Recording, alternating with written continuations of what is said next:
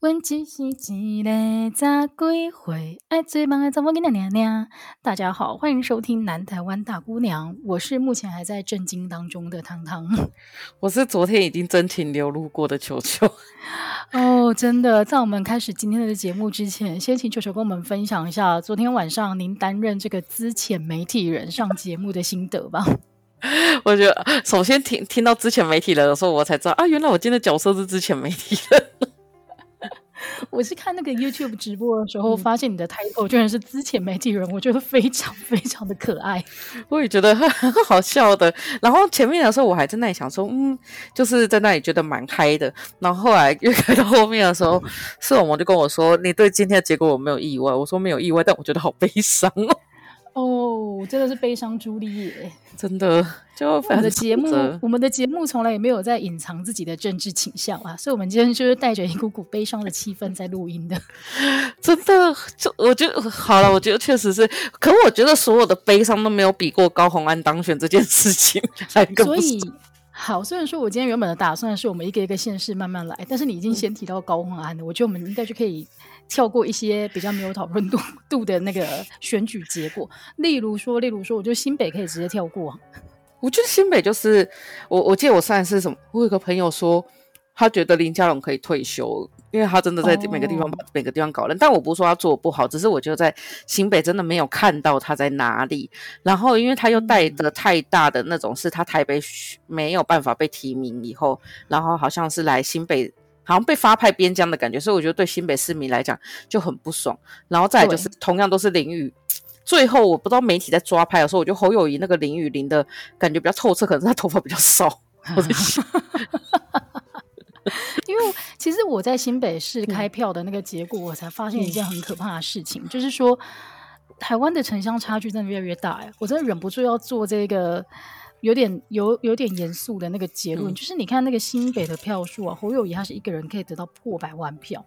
可是其很多，例如说彰化、嘉义这些城市，他的候选人可能就是几万票，甚至几十万票，他就可以当选。然后你还要去想哦，有多少住在新北的人，他的户籍也不是在新北的，所以表示那个城市真的超级无敌多人，然后城乡差距越来越大。我觉得是啊，而且其实。我我我应该没有记错，就侯友哎，林佳龙这次是所有行政区都输，就是你、oh. 你知道这其实是我觉得这是一件我我这个可能要再查一下，因为我那时候觉得听到的时候，我觉得是荒谬，就是照理说新庄很蓝呢、欸，哎很绿哎，新庄已经是里面最绿，嗯、但是我妈昨天有去担任开票员嘛，就监票员，她跟我说她那边开出来也是侯友宜赢，哦，但是因为我觉得就像你一开始。我觉得就像你一开始讲的，因为林佳龙他一开始出来的时候，他就讲得很明确，就是他希望能够参选台北市，但是后来因为党中央的运作，他就改选新北市，所以其实带给新北市民的感受就是，哦，所以我是你的次等选择，是这种感觉吗？而且你可能也无心在这一场选战上面，因为我们就不是你的，就你知道心目中的第一志愿。对呀、我我觉得新北市民会有这种感觉，再加上不知道诶、欸，因为其实我自己还因为我之前在政治业嘛，所以还是会有一些政治业的朋友。我看他们在讲新北的时候，都是一种好像好像大家都很难，大家都很辛苦，然后为什么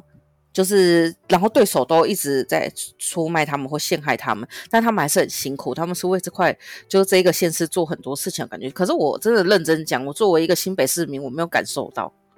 所以以至于这一次，其实我真的觉得，因因为这次其实我身边有很多人没有去投票，我觉得我好像鼓不起勇气叫他们这次一定要去投票，或者是说我自己觉得我在选前推荐的时候，我也只推荐议员而已，因为我不得不讲，第一个我觉得后续，我觉得县市长有点是价值取向啊，所以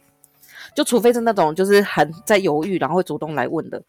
不然其实我就推荐议员其实会比较好，然后再就是我真的觉得会有点没有办法很强烈推下去，因为。比如说，我自己是觉得都没有什么不好，但是当他们讲说就是防疫造成父母的负担的时候，你就觉得对啊，以他的角度来讲，那个叫挺城市中，我就真的有点困难。对，那新北聊完之后，台北的结果，我相信大家昨天应该是最关心的。嗯、那哎，其实我觉得对我来讲不意外，因为蒋万安他就是各个条件都正确，他就是马英九二点零，所以他会当选一点都不意外。那另外就是我比较惊讶、比较惊讶，而且印象比较深刻的是，昨天在讨论开票的时候，其实除了我们家人以外，也有其他的朋友刚好来来家里做客，嗯、然后就发现，哎，现场很多人是挺黄珊珊的。你知道我那天坐计程车啊，然后计程车司机就是。因为是前一个人刚好下车，一个阿嬷，然后这人上去以后，计程车司机就有点生气，他就说：“刚刚他就说吼，他没有办法说服他儿子，啊，他儿子就是外省人，就一定要投蒋万安啊！”我就跟他说：“你就是没有用心啊，你在这里跟我吵架有什么用？”然后后来呢，蒋司机就说：“我知道啊，你们年轻人都支持黄珊珊了。”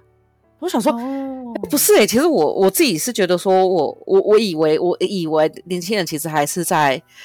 蓝就是没有喜欢蓝，可是可能是在绿跟没那么绿的中间选，但是可能对一个计程车司机来讲，他会直接做出这种结论的时候，其实我觉得是一件还蛮危险的事情。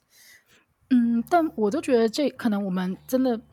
我觉得网络时代再加上同温层的这个效应，嗯、其实真的会让我们很难理解说不同年龄层或者是不同就是非同温层的人的真实想法是什么。嗯、那我觉得每一次的选举好像就是都有一点点。反映的这一个状况，就是很多人会觉得惊讶，但是你仔细去观察的话，生活当中还是很多蛛丝马迹可选。包括你刚刚提的那个计程车司机，他的反应，他应该也是观察了很多很多年轻人之后下的这个结论。那、嗯、其实黄珊珊也选的很不错、啊。对啊，而且其实我自己在做那个关键评论网的那个选前，你会投哪一个？说我我那时候就是上一次之前也讲过，但我还是不得不说，黄珊珊投提的证件跟用的证件语言，真的是会打中年轻人。嗯，好了，所以表示大家有认真在看证件，或者是说新闻媒体有很认真的在 promote 这一场选举。嗯、那再来的话呢，就是桃园市，桃园市这一次就是由那个张善政所拿下。我觉得桃园其实没有很意外，因为桃园跟我，我觉得桃园跟台北跟新北，其实北北桃这三次我都这三个我都没有觉得很意外，只是蒋万安会让你觉得说，嗯、哦，就是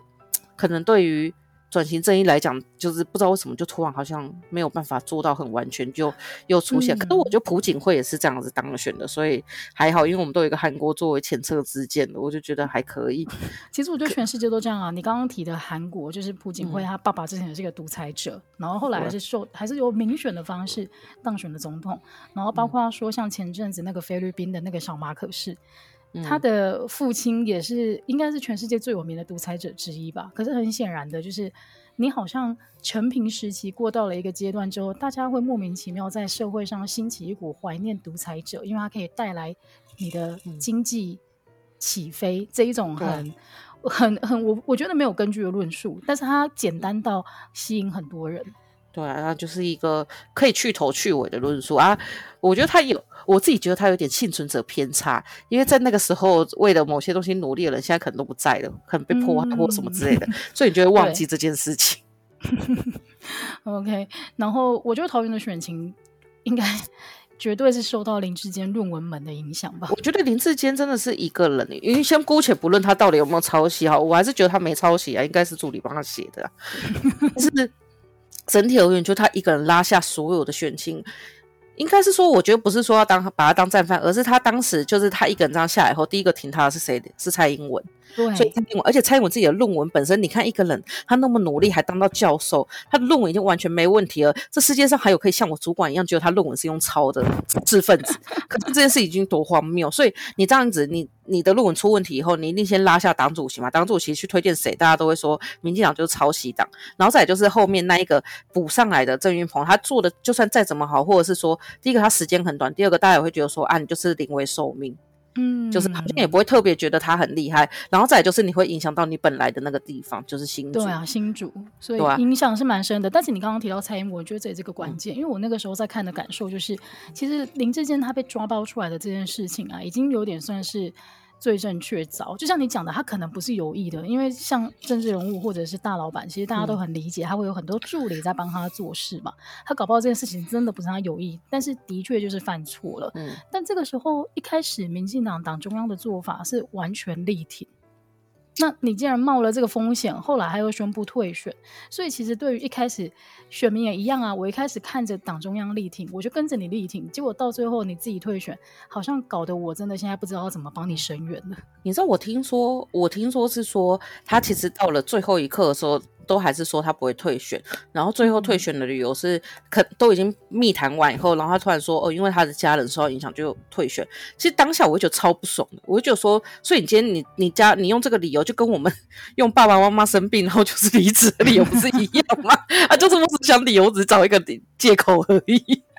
可是我就真不爽啊！就是你真的是把所有人，我觉得总统当下一定他他们上来就把他脸撕烂，就太神奇了。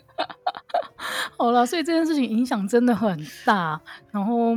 还影响基隆啊，虽然基隆没什么在讨论。但是你知道，很多人，包括今天又有一些评论，就是说，其实林志坚如果当初坚持到底，没有退选的话，说不定桃园会赢。但我觉得这个都是事后诸葛啊，你也没办法去。我觉得他就让这个变迷糊战，其实不会输的那么惨。但这个都是现在结局已定喽。那再来的话呢，就是我们刚刚提的三个直辖市，它是有做那个，诶诶，没有侯友宜是没有变化的，台北跟桃园是有变化。那台中、台南跟高雄其实也都没变化啦，就是原本的台中卢秀燕继续担任市长，嗯，然后台南的黄伟哲也是继续，那高雄的话陈其迈就是毫无悬念的拿下。你知道我现在，嗯，我现在觉得，嗯，你那天看什么？我那天在看开票的时候，其实我有点惊讶是黄伟哲，就是他被追的很紧哎，一开始的时候，他上次高思博其实也是哎，他这两次都是赢不到五万票哎。哦，所以台南其实没有大家想的什么放颗西瓜也会上这一种说法，或者是可能是县市长制作太烂，因为我真的听到住在台南的朋友，而且你知道我那个台南的朋友他是非常传说中的有点死忠的这一种，就是他那个时候为了罢韩，他还先把自己的户籍留在高雄，投完那一票罢韩票之后才。就是换户籍换到台南，然后但是他说这一次其实他会觉得黄伟哲四年过去之后，作为当地的市民，他实在是没有那种动力让自己就是毫无悬念的投下这一票。哎，我我觉得是啊，但是我那时候看到这个结果，我还有一个心情，就是我觉得嗯，不愧是以农作为主的浊水溪以南都比较忠诚，就是 你没有听的很多哎、欸，你没有听人家在讲吗？这一次的选举过后，已经不是浊水溪以南了、欸。因为台南跟啊不对，对不起，因为那个云林跟嘉义的中介是那个北港溪，所以以后是以北港溪以南太好分界了。北港溪就是我家后面那条凤凰的溪。哎、欸，但我这次不得不说，我觉得有一个人很厉害，那个人就叫陈其迈。他从一开始被韩国瑜选过、选超过以后，然后他那个时候真的是做的非常的烂，就是大家都说什么听不懂他讲话或什么之类的。然后到他就是但罢韩成功以后，他不是就浮选上了吗？那上了以后，我觉得他前期还是有这样的感觉，嗯、但我觉得后期他又找到他自己的说话的方式，或许可能还是有点陈局的影子，就是说他可能会做比较多文化那种大家明显看得到的东西。但我觉得他可能在配合县市政府在盖社宅，或者是说在招商引资上，我觉得确实他做到让大家，就是我觉得他有做，然后又有广告，所以我觉得这次我全部身边里面最没有悬念回去投票就是高雄人。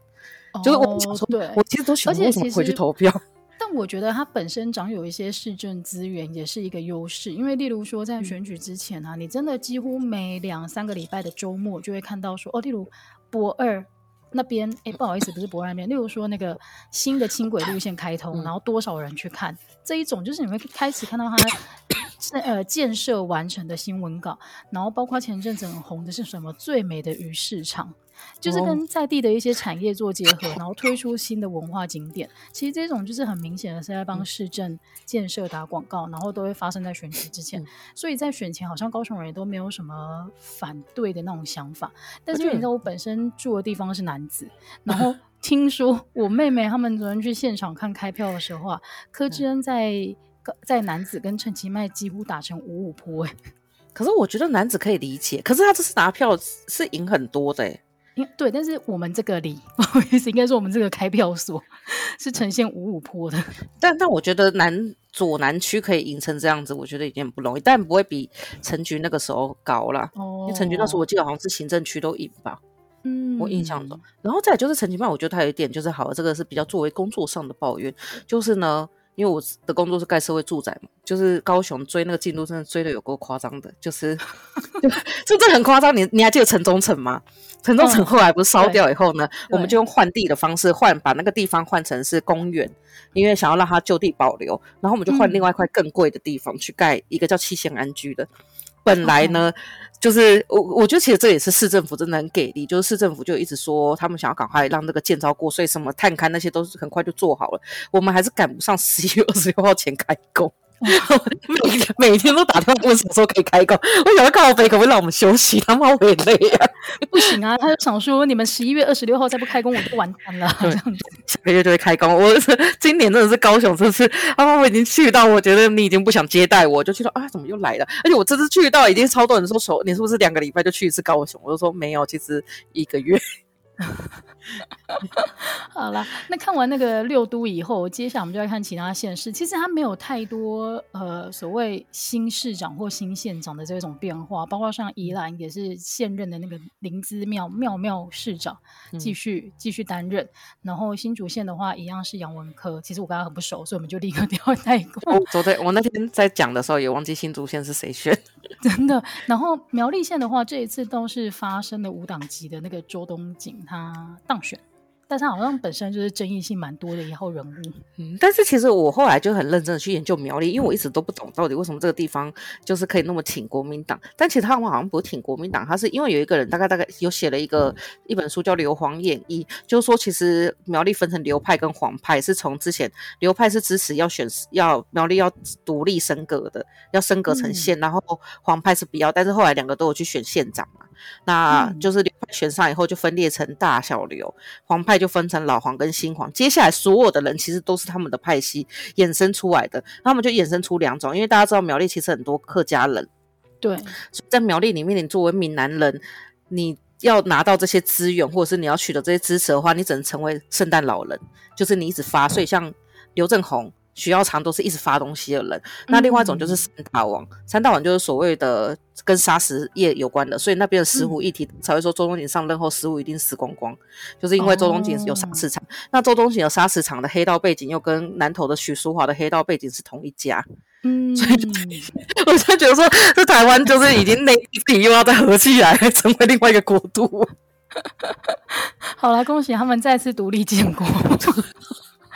好啦，那再来就是彰化县，球球曾经去进驻过的彰化县，这一次都是由王惠美连任的耶。其实我觉得很神奇，因为彰化县已经好几好几届是没有有就是没办法连任的魔咒，哦、但王惠美就是有那个不败立委之称，就不败选人之称啦，所以他这次就是有他的不败选人突破那个彰化魔咒。OK，恭喜恭喜他！因为我记得我们前几个礼拜去彰化玩的时候，我们在看那个选举看板，你还说过哦，彰化就是没有连任，就是很少会有连任记录的这一种。啊、但是这一次他达成了。对啊，然后到云林，云林我的家乡果然又是一个黑道之都，好敢讲哦！反 正就是云林超黑道的、啊，我觉得这次就台湾就是在选人跟选那个什么选后哎选继承者跟选黑道哦，出了。黑道也是一种继承者，还有黑还很黑的白道啊，就是警察。哎、欸，你好敢讲哦！好了，而且你跳不过南投，但是南投就是那个许淑华当选，对，还是黑道，所以我神力女超人，好不好？真的。然后那再来的话呢，倒是到了那个嘉义县。哎，这是那个什么？我觉得嘉义县就是有点不意外啊，因为你知道翁章良的歌真的很洗脑，你记得？就你知道我们这种就是做政治工作来讲，翁章良的歌真的小不行。他说：“嘿，管定酸虾郎，双口翁章良。”然后你在那一会一直听到这首歌，所以已经过了四年了，我还是忘不掉。然后之前也是 真的假的？这跟以前同事吃饭，我就说管定他们酸虾郎。好成功哦，很可怕，超洗脑的。哎、欸，但是竞选歌曲可以做到这个程度，真的很成功。但是对我来讲，最洗脑的，你知道是哪一首吗？是什么？点亮台湾吗？错，台北的未来在丁手中。台北的未来在你手中，台北的未来在丁手中。对，这一首才真的是洗脑到不行，我到现在也是印象深刻。丁手中跑去哪了？我不知道，但是你刚刚讲到选举歌曲，我第一个就是想到脑脑袋里面的就是这一首，哎，真的 好好笑，现在想到还是觉得很好笑。啊，再来的话呢，屏东县倒是出了就是有史以来第一任的那个女县长钟春明女士，但是她也是险胜。其实我觉得民进党要，其实我觉得作为一个，就是我觉得我应该已经可以算是铁杆绿了。就是做铁杆绿，其实还是会觉得说，民进党真的要在这一次好好的看看，为什么县市长会输这么多，而议员其实还增加。嗯，好，所以其实待会这次就是县市长。其实我我心里面有一个答案，我们待会把这个全部的选举结果公布完之后，我们、哦、也不用公布了，哦、大家都知道，哦、就是念过之后都毫无意外。对，花莲跟台东就是目前现任的那个饶庆林跟徐慧珍继续当选。哎、嗯，但是如果徐慧珍，你讲错了，他叫徐真伟。对不起，徐真伟。如果他当完之后，娘娘的名字，就是傅昆萁会再出来，不然就看他们的小孩。饶命啊，饶命啊！因为那天新闻不是还有标题是“富氏王朝”嘛？我妈还说“富氏王朝”是什么东西？我就说就后山啊！哎、欸，真的，他们就没办法离开这对夫妻的时候，会绝命夫妻档，超强的。然后再来，澎湖县这一次倒是有发生政党轮替，就是其实就是轮替回选前一个县长。对对对对对对对。哎、欸，大家好熟悉哦！因为昨天在看开票的时候，我们家的人说：“哎、欸、啊，这个之前不是当过吗？”我才发现说：“哦，原来他之前当过啊！” 因为第一个陈光复的名字很好记，第二个陈光复那时候四万多票就当选，然后那时候我记得我好像跟别人说：“哎、哦欸，我们这里一个议员当选最高票是五万二，哎，对，当澎湖县长。”所以你看新北市是不是人口真的很可怕的多啊？好可怕！我第一次知道新北市人口那么多哎。这就是为什么大家才会说侯友谊接下来如果要选总统的话，他基本的票数就非常非常高啊。我觉得等一下那两个基隆跟新竹等一下再讨论好了。嘉义因为他延后嘛，我要跟你们讲，金门呢，陈福海就是之前我有一阵子的常常用一个假名在那个某一个周刊帮忙写，然后我有帮金门，就是陈福海那时候委托我写过一整本，就是金门的水利工程，真的哦。然 后我现在完全忘记我到底在写什么。但以后如果他在往上爬被抓出来的话，会不会有论文抄袭事件？然后你就要被拖出来？那个不是抄袭，就是那一整本水利工程都是我写的。你太强了吧！你写的，我现在都觉得超好笑。好，你就不要被人家发现你的假名是什么。真的，连这样我觉得其实蛮可惜的。但是我觉得连江县这次有一个很厉害的，就是就是不是李问，李问就我之前的前同事嘛。然后他这次算没上，嗯、但是连江县出现了。民进党就是这七十几年来，哎，不是七几年来啊，应该是七几年来第一个公职，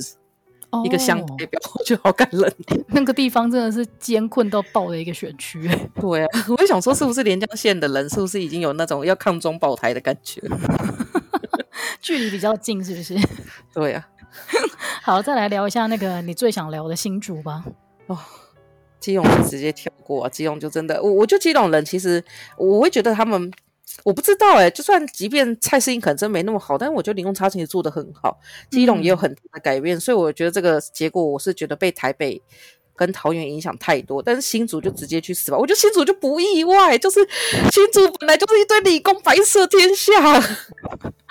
没有，而且新竹还是那个柯文哲的故乡，然后你看他爸跟他妈妈也可以在那边做一些带票的动作，其实他那边基本盘是很稳的，对，然后再加上新竹有一个。竹科，我觉得竹科，而且竹科很多人是落户在那里的，嗯，然后再就是竹科人，我就就像以前的我们的同学跟学长姐吧，我觉得，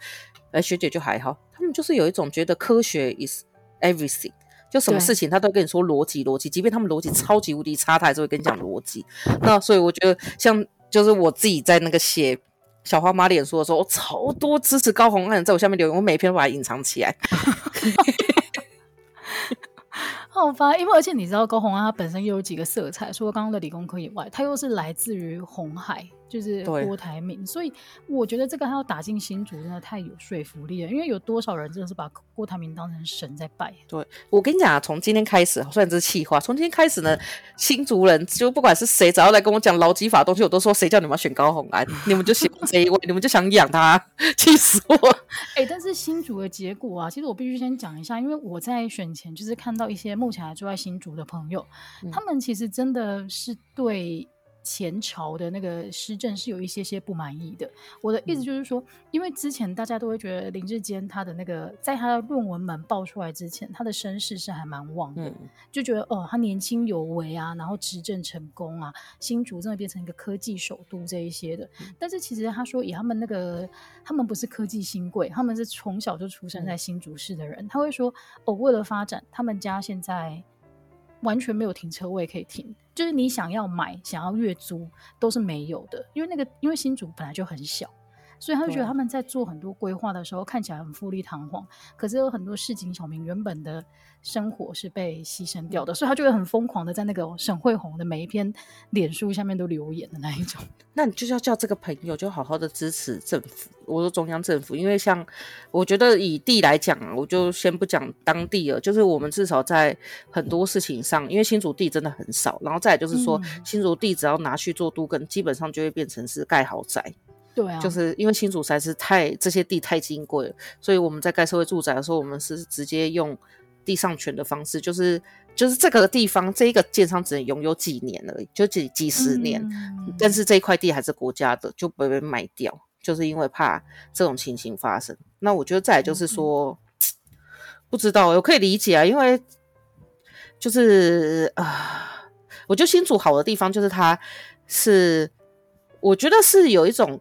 哎，叫什么高雄感？可是不是那种高雄。我说的就是说，在高雄，我们会觉得那里有很多活动可以参加，然后有很多很棒的文化建设，所以你会觉得在文化上，它好像变得更越来越好，就是有很多的活动可以参加。但实际上，它的整体而言，嗯、大家可能生活起来还是没有那么便利。嗯，那我觉得以前的某一个城、某一个时候的高雄，也有被这样批评过，但我觉得始终。高雄在做这件事情的时候，都还是有在做地方建设，所以才会有轻轨的出现。而且你以你以土地或者是一些基本建设来讲，其实高雄还是有一个比较好的基础可以发展。对，而且我觉得确实现在的基础也有比较平衡了，因为以前就高度集中在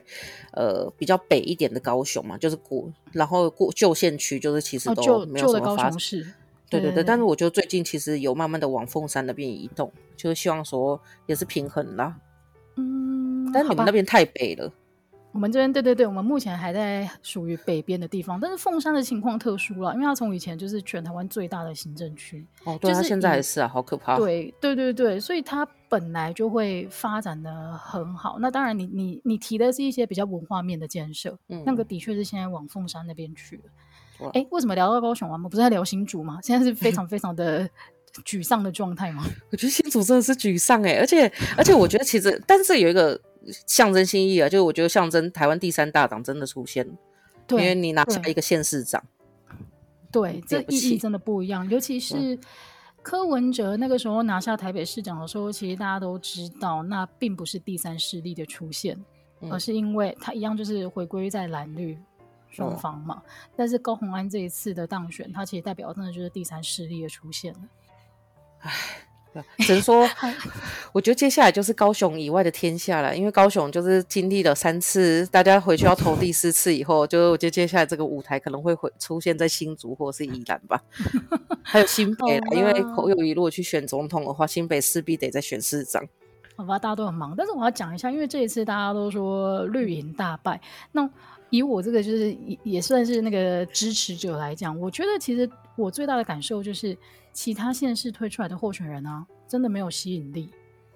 嗯，我就是，就是很多人都会，很多人都会归咎说，哦，可能是假新闻渗透啊，然后可能是大家觉得这一次的那个呃投票意愿不高，这一些的，其实很多因素都有人讨论。但是以我个人来讲，嗯、我真的觉得就是很多候选人他的吸引力是不足的。我不知道那个不足是来自于说。例如说，我会觉得很多人他都是临时征召之后被放到那个地方去参加这个选举，他并没有在当地经营很久。应该是说，本来第一层的，就是会让这些人变有名的，一定是在初选这件事情。因为初选前大家就开始狂放消息，所以就会有很多新闻来写。然后在初选的时候，因为一定会厮杀嘛，然后最后和平当然是比较好。但是我觉得民进党有一种之前在二零一八年那次厮杀太严重了，就砍到血流成河，所以他们这次就有点怕。然后再加上我看到坊间是蛮多说，因为要合理化陈时中出来选，所以其他地方就干脆用征召的。那当然有很多人会觉得说征召这件事情让大家觉得说。好像是在分配利益，而不在选。但我觉得以行销的角度来讲，就像你刚刚讲，他们没有让这些人有成名的机会，所以就是说，除这是炒的很低的这几个地方以外，老实讲，你在新竹，你说新竹会红，可是个红了也是红啊，而且同一个红，你到底要民众怎么去投啊？就是不太一样，更不用说其他的。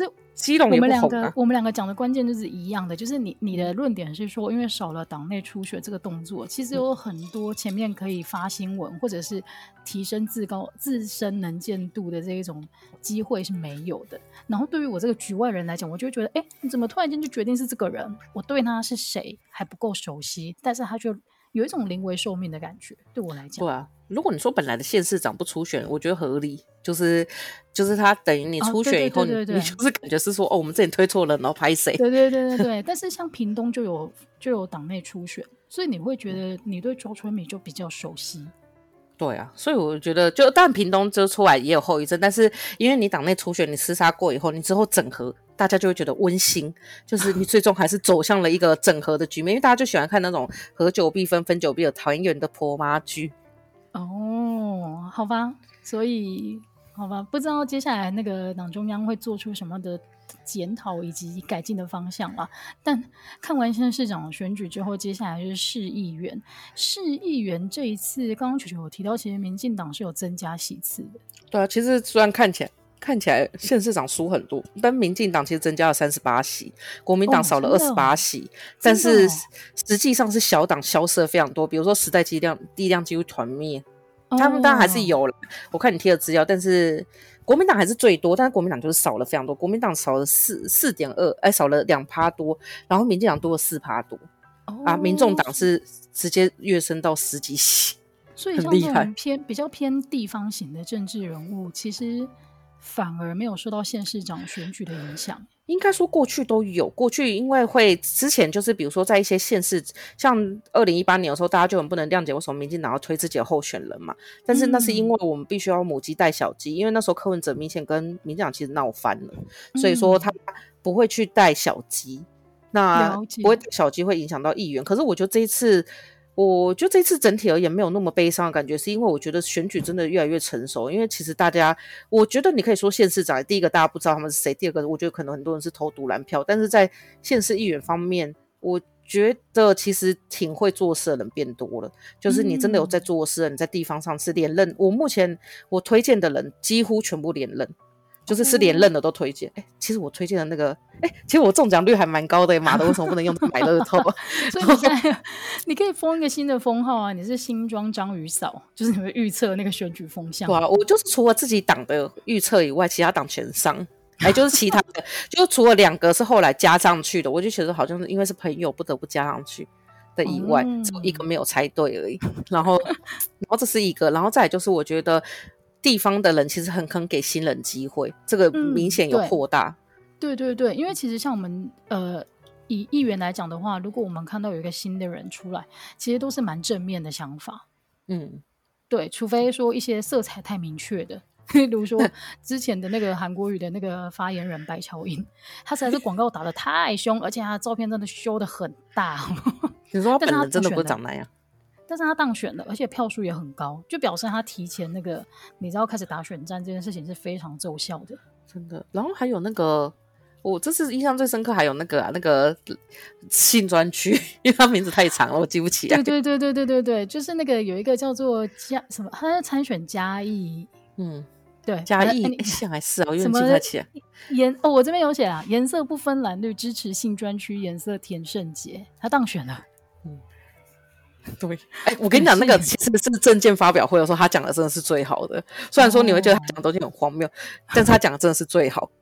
而且他当选了，然后接下来应该就是看看证件会不会实现咯。对，然后还有那个，我觉得这次台北市也让我蛮意外，就是你会发现外来人口真的很重要，就是因为在台北市这同时两种人当选嘛，曾宪颖跟那个苗博雅，就等于是两个最极端的那个性别光谱最极端的是当选。哦、那我觉得这次在很多的地方当选，因为我也听到有些朋友说，他们那里本来是蓝蓝。铁板蓝一块或铁板绿一块，但是现在都会多很多那种无不是无党就是小党，或者是甚至是反对党。嗯、那我我们是共同结论是觉得应该是说是有外来人口。那其实这点上我就会觉得说，以后透过社会住宅，因为社会住宅我不知道帮社会住宅打广告，就是以后透过社会住宅，因为它可以入户籍，所以当它可以入户籍，又可以在这里到三到六年的时候，我觉得它会变成。地方首长跟地方议员不得不去重视的对象，因为他一进去就是几千人，嗯、几千人在以后，以后没有什么基本盘很稳这件事情了，就是甚至是大家都会去抢这一块新人嘛，嗯、就是你今天只要是一个议员，你抢了三个社宅，你基本上就上了，真的哎，哇，我觉得好吧，选战接下来的策略也是会做转变，但是啊，你刚刚讲的是比较正向乐观的发展，嗯，我看到的反而是一个负面的，就是有一个嘉义县议员，大家还记得很。很久很久以前，中华职棒曾经发生过一个就是迁赌案件。你说是一九九几年的时候？没有没有没有，哎，没有，是比较近期的这几年了。哦、然后那个时候有一个组头叫做雨刷，我觉得那个时候他应该是声名大噪到一个不行吧。然后他这一次也出来参选那个市议员，而且呃县议员，而且他还当选了。你知道，就是这件事情呢，我就昨天就通干了。身为棒球迷的男友，我就说，你们棒球迷真的是脑袋很奇怪。你在新竹呢一直干掉新竹棒球场盖的不好，怎样怎样，结果呢你让一个组头上了，然后我可能没有说这个东西不能同同样合约，但因为我昨天真的太不爽，我就棒球迷去死吧。就是我会觉得，嗯呃，今天台，嗯、我觉得台湾人非常，他对于棒球是一个革命情感的，当然我个人没有那么强烈，啊、但是的确就是每次，例如说，呃，台湾出去参加比赛的时候，你会看到那个群情激愤的样子。然后中华职棒一路以来受到很多很多的伤害，包括你刚刚提的可能硬体设备不好啊，嗯、然后，但是我觉得其中啊伤害最大的就是签赌这个事情，两次吧，好像一九九几年有一次。对，然后两千年以后还有再一次，嗯、然后我就会觉得天哪，这件事情闹得这么大，然后那个人他就是很明确的一个很负面的一个对象，但是他还是当选了。对呀、啊，难道嘉义没有棒球迷吗？有吧？不知道啊，但反正就就这样吧，就看他接下来。我觉得这个就是回回到那种你刚刚讲的啦，选那个继承者跟黑道，没错，两个黑道这是真当选的很多哎，而且 你知道这次我听的，我看到一个。就是做一个结论吧，好像这次总共几千个候选人里面有五有几个有几百个是有前科的，然后最后他结论就是说，我参选公职人员成为更生人最好的选项，而且他们也不会有论文被踢爆的这一种新闻，对啊，说不定大家现在会觉得说学历越低感觉越诚恳。对啊，啊，好啦，这个就是你讲的极端路线，可能也是另外一种做法吧。嗯、那另外，我们就来关心一下，在之前的前一集的节目当中，我们也有就是 关心过他的那个蜂蜜柠檬的提倡志工吴二阳先生。他在上次参加那个台北市长选举，这一次他参加的是台北市议员的选举，然后很可惜，这这次也没能当选。但是我相信他应该会继续推广那个蜂蜜柠檬的好处。我觉得是，而且我今天就喝了蜂蜜柠檬。好有用，我明天也要来一杯蜂蜜柠檬。然后再来的话呢，就是那个这一次的村里长投票结果，因为人数实在太多了，我们就挑几个比较有趣的来 跟大家公布一下。大家很在意的，我们在前一节的节目当中有聊过，有一个很荒谬的证件，叫做老公如果不履行弄啊弄的义务的话，要送爱马仕包包的这个洪嘉玲，他没有当选，很可惜啊。我觉得这一定是男生的逆逆袭呀，为 什么爱马仕我哪送得起啊？哎，但是你知道我后来才发现啊，其实洪嘉玲她出来参选是一个是那个蔡雅嘎的社会实验呢。哦，是哦，对他们其实有拍，呃，在昨天选完之后有上线的影片，然后其实他们从参选到写证件、嗯、到一路的造势，都是蔡雅嘎整个工作团队在后面进行的一场社会实验。后面一开始的初衷是想要看看大家会不会真的看这个。选举公报上面写的证件，嗯、所以其实他一开始发生的第一个新闻，并不是说哦蔡阿嘎什么推出候选人的，而是说有一个很有趣的候选人的证件，就这样直接上了新闻。所以他说，哎，那还不错，那表示这个证件是有人在看的，哎，还蛮不错的。我觉得这个这个蛮不错，这个题材。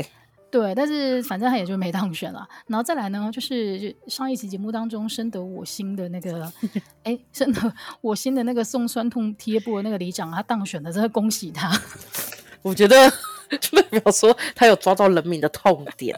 哎、欸，但是你知道讲到人民的痛点这件事情啊，我那天我们的节目播出之后，我就有一个听众，也是我朋友，他就传讯息给我说，刚刚听完你们的节目，我就收到一个也很棒的那个竞选小物——蒸汽眼罩。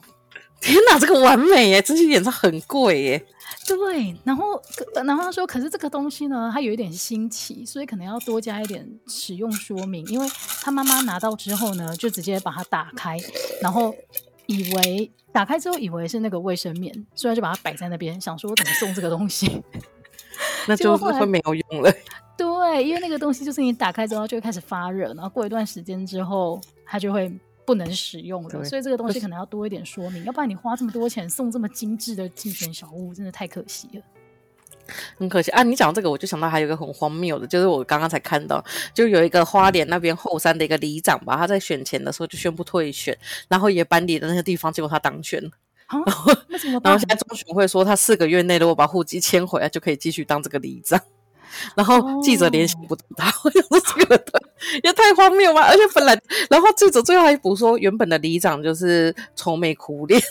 对啊，而且他这个还当选了，好吧？我们接下来可以关心一下他的发展。然后另外呢，我们要关心的这个是我们在前一集的节目当中有分享过的，有一个要参加那个里长选举的候选人，他的证件其中之一是每个月提供李明开运修眉一次，让大家眉开眼笑。哎，很可惜哦。他没有当选，所以你的李明也没办法让你提供这个每个月的开运修美的服务了。还有那个，就是之前说他是弱智，然后什么他觉得看不下去出来选的那个，他也没有当选，他但他拿了两百五十五票，我觉得蛮感人的。哦，好吧，那好了，其实我觉得多一点这样的声音也很好，嗯、就是大家有讨论度，就可以把整个选举的气氛炒起来。然后如果真的当选的话，嗯、也可以带来一些新的声音。再来还有一个那个对。包括像什么，像除了新的声音之外啊，新的正妹也是很受瞩目，像 是永和子瑜，你们是不是不知道她是谁？她在北台北超红的，她就是一个长得超级无敌美的妹妹，叫好像叫李子瑜吧，还是谁？就是紫色的紫，然后三点水的鱼，然后她真的美到她的那个，就是她在那个那个什么竞选总部开幕的时候，她有让大家开放大家合照，三千多个人去跟她合照，真的假的？对。很夸张，我都说天哪，他当选了永和永和的那个永福里的里长，我觉得应该会有很多的移入人口，太疯狂了。而且现在是怎样叫子瑜的都会长得很漂亮嘛？以后小孩要不要叫子瑜？呃，以后可能会有新的正妹，但我个人是有点想改名，改叫张子瑜，应该差不多吧？可以哦，可以哦。那我们从下一集节目当中，你就开始改名好了。我是子瑜，你可以叫我子瑜。你是新庄子瑜吗？嗯，那你是高雄？你是南子子瑜吗？男子子瑜不好哦，南子子瑜不好念呢、欸。嗯、我要想一个别新的正妹的绰号来用。可以，要不是第一个不要重复字，好累啊。真的，好了，那节目最后我们要聊的就是我个人觉得超级可惜，就是那个十八岁的公民权的投票结果。哦，这真的好难过，因为十八岁公民权其实如果总投票人口其实是有的、欸，哎，有一千多万人去投、欸，哎。对，但是很可惜的就是同意票只有五百六十四万票，然后不同意票有五百零一万票。其实我觉得第一个是我知道他本来要过的这个门槛就不容易，因为他是要所有的那个，哎、嗯，有投票权的选举人选对有投票权的人要超过一半的人数，他才能过关。嗯、然后我比较惊讶的是，不同意的人居然有这么多哎。因为这是最可怕的事，你知道到前一天还两天吧，韩国瑜还有出来叫大家去投同意，也就是说这是一个蓝绿共识，结果最后不同意票跟同意票差不多。我我真的觉得这就两个，一个他就是赌蓝票，赌蓝民进党，另外一个就是世代的票，他真的没好好解释。比如说像我妹，我我真的是说服我妹超久，到我看。选举前一天，我妹还问我说：“为什么我要支持这个证件？”我觉得十八岁就是不成熟啊。可是十八岁，他已经在刑法和民法上面都是成人，然后所以就是说他要负完全的责任，嗯、而且男生还要去服兵役了。为什么不能投票？所以我觉得这件事就是第一个，我觉得他宣传可能真的没有宣传的很好。再来第二个就是，我相信很多会去投这个反对票的，应该是家长或者是阿公阿妈，他们可能真的不觉得我凭什么我的孙子孙女可以那么早就出来投票？我觉得他们还是应啊。对，但我真的觉得这件事情就是荒谬了。你说一个十八岁心智未成熟的人，难道到了二十岁的那一瞬间他就成熟到可以自己做判断吗？就像是十八岁，我十六岁就可以怀孕了，为什么我十八岁才能取得？刑法上的成熟，我就是觉得蛮奇怪。嗯但我真的觉得你刚刚提的第二点，就是一些长辈的那个长辈很死脑筋的这种想法还是存在，或者是他们的理解上面是有一些逻辑上面的偏差的。例如说，我之前就曾经听过一个长辈，他就说那个时候是民法要通过说十八岁就成年，因为之前是二十岁民法上才承认成年嘛，但到了今年的时候就通过了说。哎，从明年一月一号开始，十八岁在民法上就算是成年了。然后那个时候的第一个反应是说：“嗯、哎呦，那我们的政府哈、哦，以后那个孤儿院要多开几间了，因为那个外婚怀孕的哦人数会变很多。”我就想说，你是从哪里得到这种联想？而且你的这个想法非常的，就是你还会给他传播给其他人呢？就像现在阿公阿妈还是在呀、啊，怎么说什么同婚通过，阿公阿妈会消失？不是重点，就是。嗯，不是，哎、欸、哎，对，就是，哎、欸、哎，十八岁成年这件事情不代表他可以遗弃婴儿啊，你知道吗？他可能是觉得说会生育率会，就是你未婚生子会变多，但是未婚生子变多本来就不是几岁成年的问题，而是比较多是社会的问题。对，啊，反正我觉得好了，所以这个投票结果我觉得失望，但是也好像不难想象反对的人是什么样的声音。只是我觉得可以讨论一下，就是为什么一个，就是我们到底有没有办法从宪法去决定某一个族群可不可以做什么事情？就像是宪法其实不能决定说原住民现在是不是应该消失在台湾，这是不行的。嗯、但是为什么宪法可以决定谁可以拥有什么权利？就是我觉得这件事情其实是宪法上可以去讨论，但是或许是懂宪法的人可以来跟我们分享一下，因为毕竟我之前修宪法课的时候，只记得老师打了三几次电话去给警察。好啦，就是反正每次看选举，就觉得哎，延伸的话题很多，然后几家欢乐几家愁。那不管大家心情如何，这一次都选完了，然后明哎，对，大家还是要 好好的上班，好好的上学喽。那今天节目就到这边喽，感谢大家的收听，拜拜，拜拜。